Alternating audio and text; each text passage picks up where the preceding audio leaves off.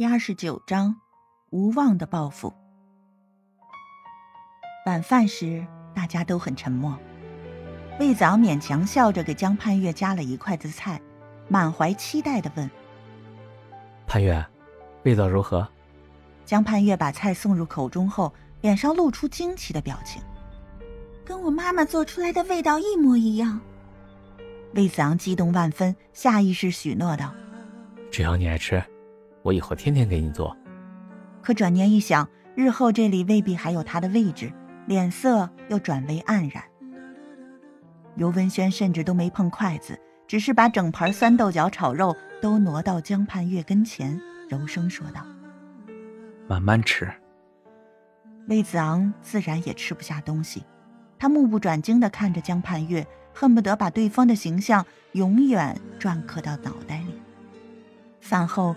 尤文轩朝魏子昂做了个手势，魏子昂会意，悄悄离座，跟在尤文轩身后。他知道已经到了摊牌的时间，潘越心软，有些话他说不出口，只能通过尤文轩转告自己。魏子昂做好最坏的准备，愿意坦然接受一切。两人悄悄来到楼上，尤文轩把魏子昂带到书房，桌上摆着一个硕大的纸箱子。在纸箱的最上面放着一把木吉他。魏子昂顿时明白了，箱子里放着的是江盼月对自己的全部回忆。如今他选择了尤文轩，就连这些念想都不想留了吗？不留也好，他会全部带走，今后换他睹物思人。你小子运气真好。尤文轩突然没头没脑的冒出这么一句。魏子昂沮丧极了，有气无力地说：“没你运气好，他最终还是选择了你。”尤文轩苦笑出声：“我倒是盼着他选我。”魏子昂，你还真是一点都不了解潘越。听出对方的言下之意，魏子昂呆住了，他激动地握住尤文轩的手臂：“你说什么？”刚才你们在院子里，难道我猜错了？尤文轩强眼失落。刚才，潘越彻彻底底的拒绝了我，甚至连守护的资格都不给我。你知道他这么做是为了谁吗？巨大的喜悦充斥着魏子昂全身，他甚至不敢相信自己的耳朵，结结巴巴的问：“难道？”难道是为了我？尤文轩叹口气，拍了拍魏子昂的肩膀。子昂，潘月的时间不多了，我把他交给你，千万别再让他受伤了。魏子昂悲喜交加，只能拼命的点头。我知道，我会好好照顾他的。他满心只有一个念头：盼月居然还肯给他机会。他真是全世界最幸福的男人。潘越虽然拒绝了我，但也未必能接受你。他总是为别人着想，生怕自己走了以后会影响你的生活，还特地嘱咐我偷偷把这些东西带走烧掉，免得你见了难过。可我觉得这是潘越的一片心，只能把这交给你。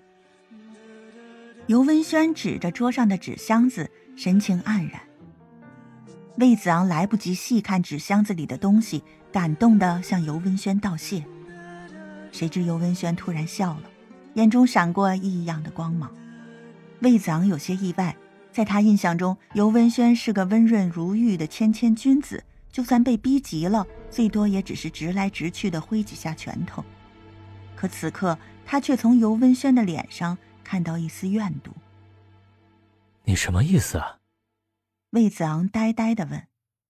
尤文轩冷笑着说：“你不用谢我，把这些东西交给你，我根本就是不怀好意。越了解潘野对你的痴情，到了那一天，你就会越痛苦。”他根本无法想象没有江盼月的世界会是怎样。无论如何，我都要谢谢你。魏子昂僵硬的对尤文轩鞠了一躬，尤文轩离开了别墅，再也没出现过。对此，江盼月没有任何表示，魏子昂自然也不会过问。周夫人整天待在房里，很少出来，她在刻意为二人制造相处的空间。魏子昂迷上了做菜，自从酸豆角炒肉做成功后，他好像被打通了任督二脉，厨艺大进，做的饭菜都极合江盼月的胃口。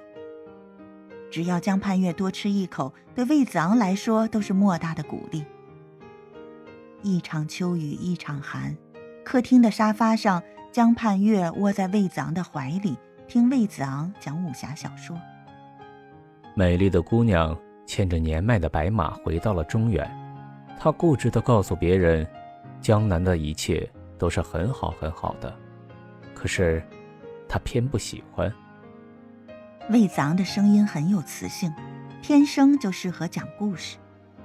江盼月眯着眼睛，似是睡了，眼角却有些湿润。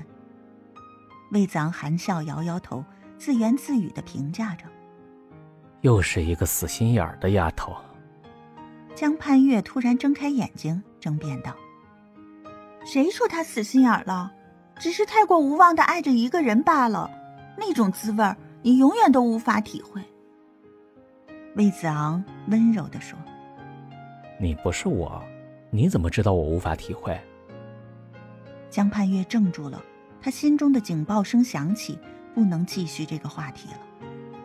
我累了，想睡觉。他弱弱地说：“愿我如星，君如月，夜夜流光相皎洁。”盼月，你不是孤零零一个人，我会永远陪着你。在我心中，世上唯有你是最好的，其余很好很好的，都与我无关。”魏子昂深情地说。